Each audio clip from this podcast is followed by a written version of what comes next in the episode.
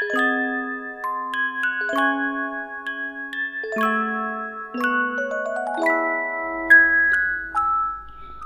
贝们，大家好！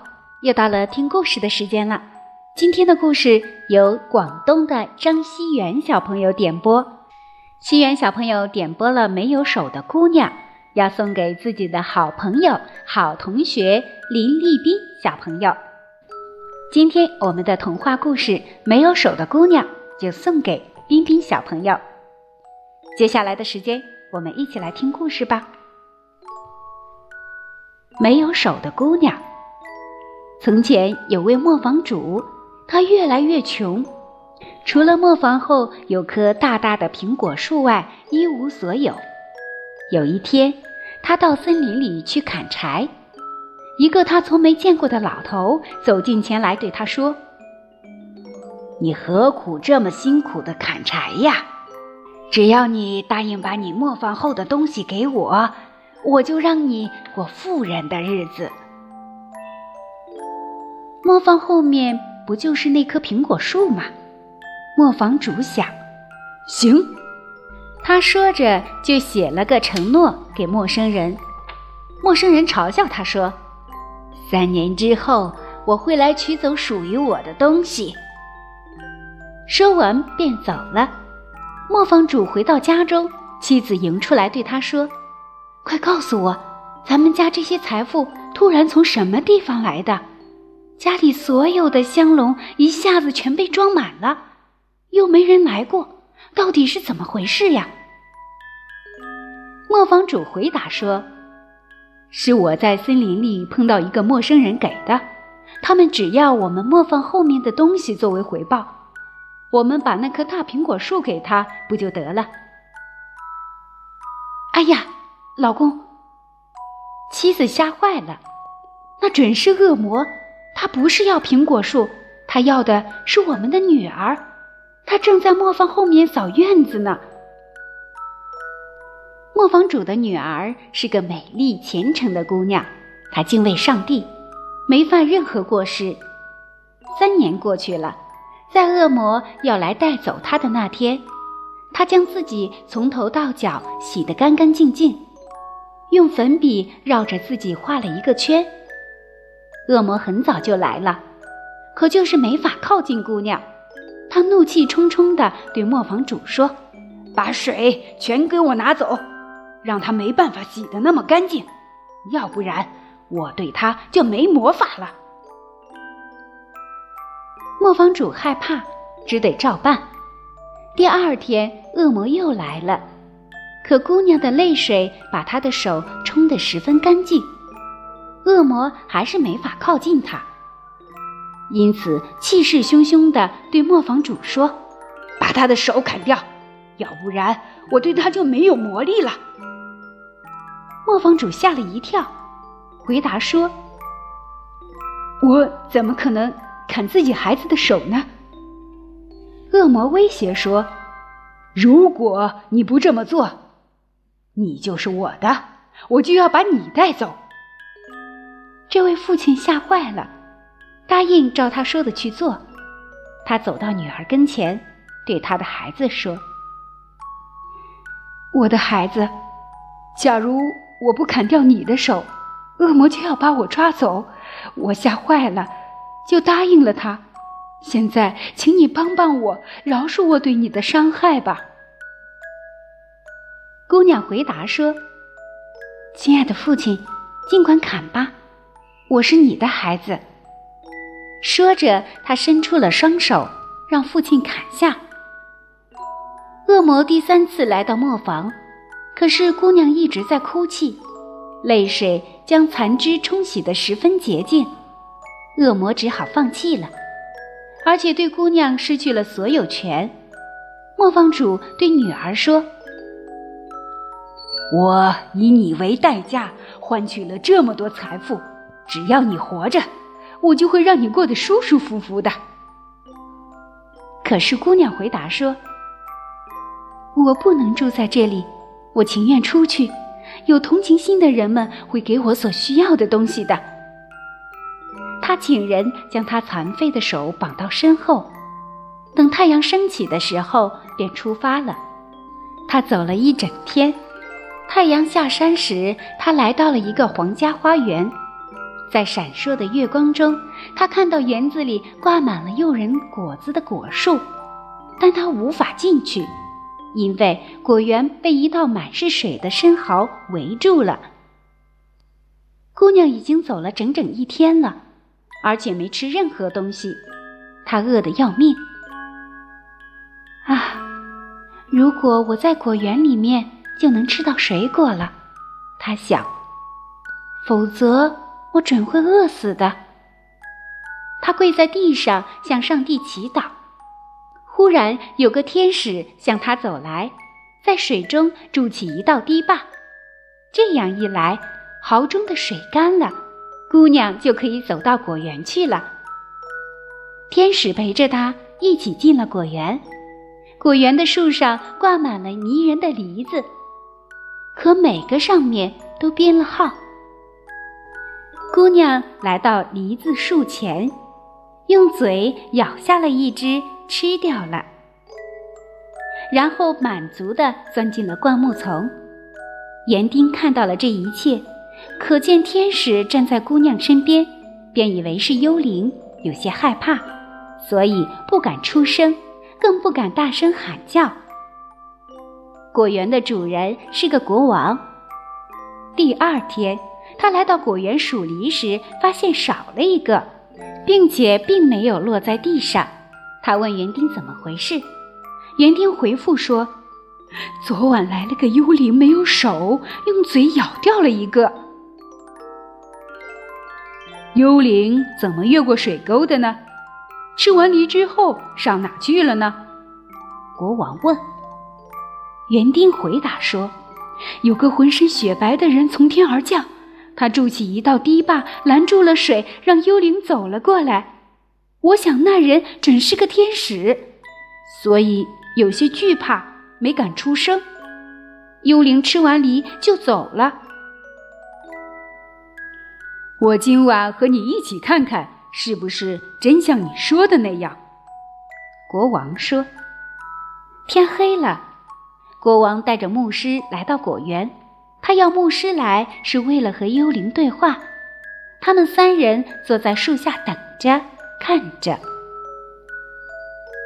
半夜时分，姑娘从灌木丛爬了出来，走到梨树下，用嘴咬下一个梨。身穿白袍的天使仍然陪着他。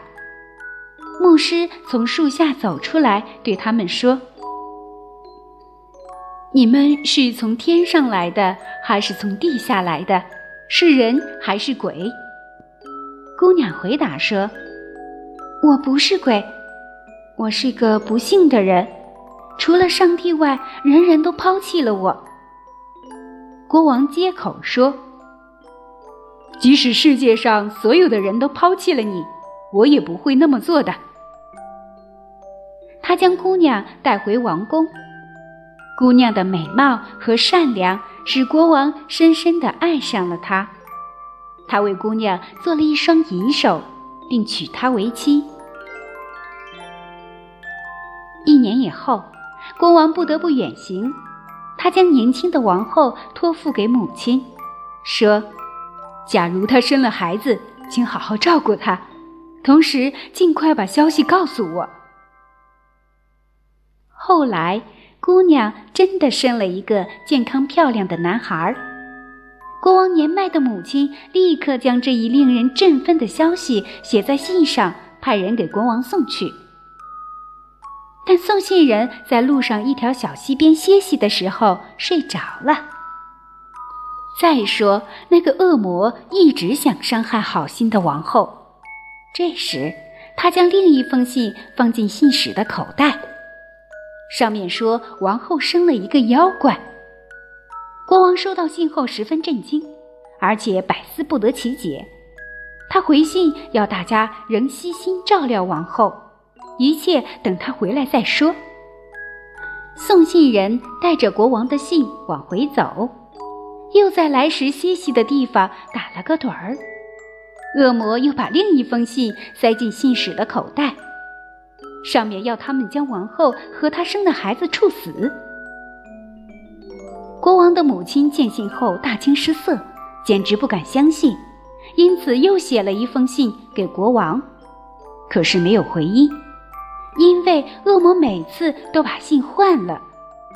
最后一封信上要求把国王的舌头和眼睛挖出来，留作服从国王命令的见证。国王的母亲哭了，她不愿意再看到无辜的人被杀害，于是她趁天黑时杀了一头鹿，留下舌头和眼睛，然后对王后说：“我不愿按国王的命令杀你，但是你不能再住在这儿了。”带着孩子走吧，别再回来。可怜的妇人把孩子背到背上，含泪离开了王宫。他来到一座大森林，跪下来向上帝祈祷。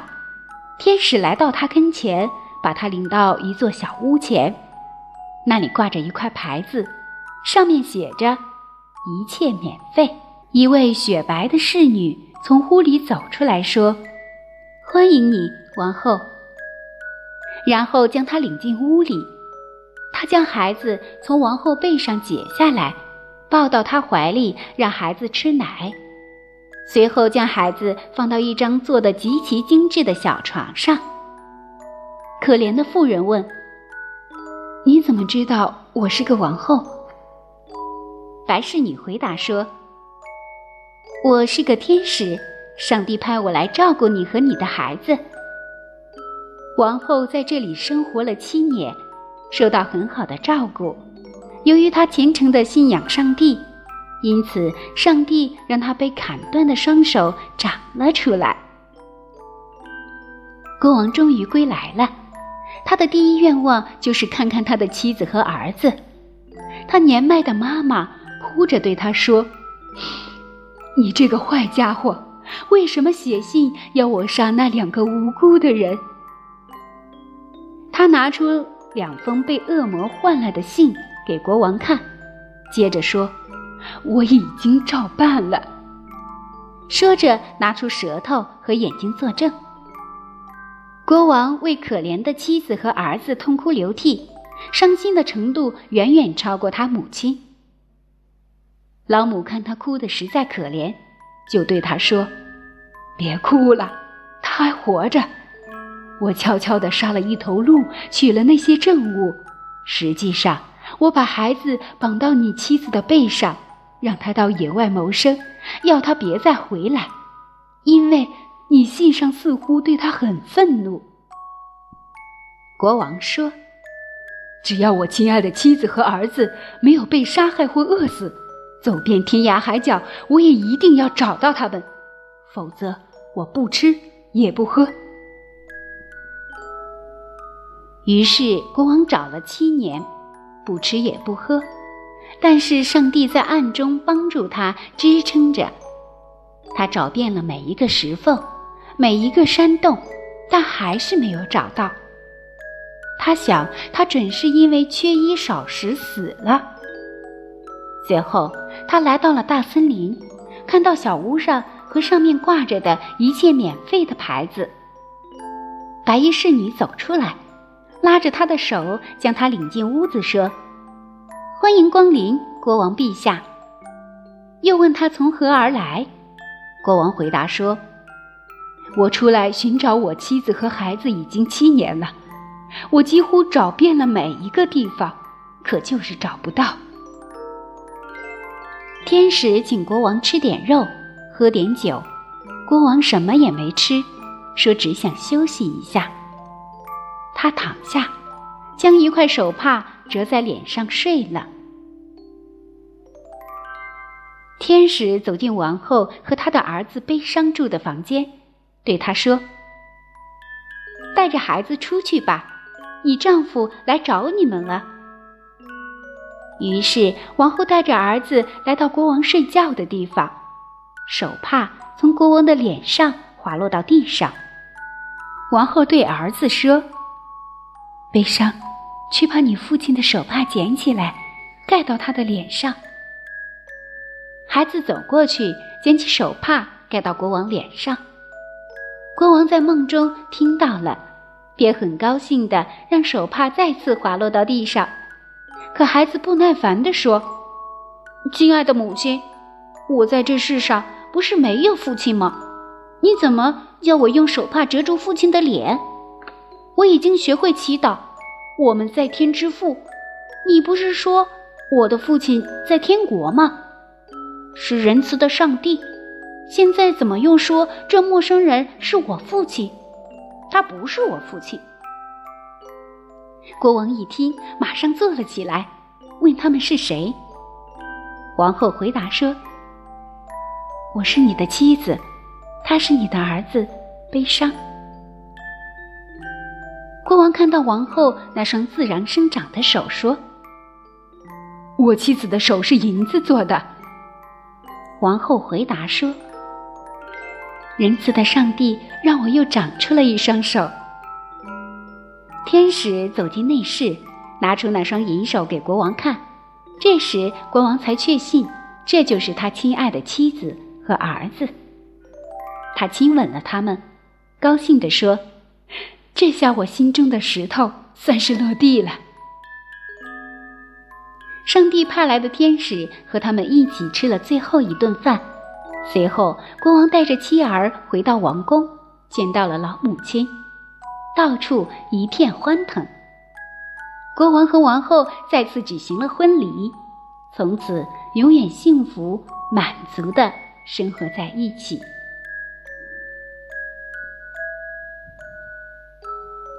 喜欢小朋友，这就是小迪姐姐今天为你和你的小伙伴冰冰小朋友讲述的《没有手的姑娘》了，希望你能够喜欢。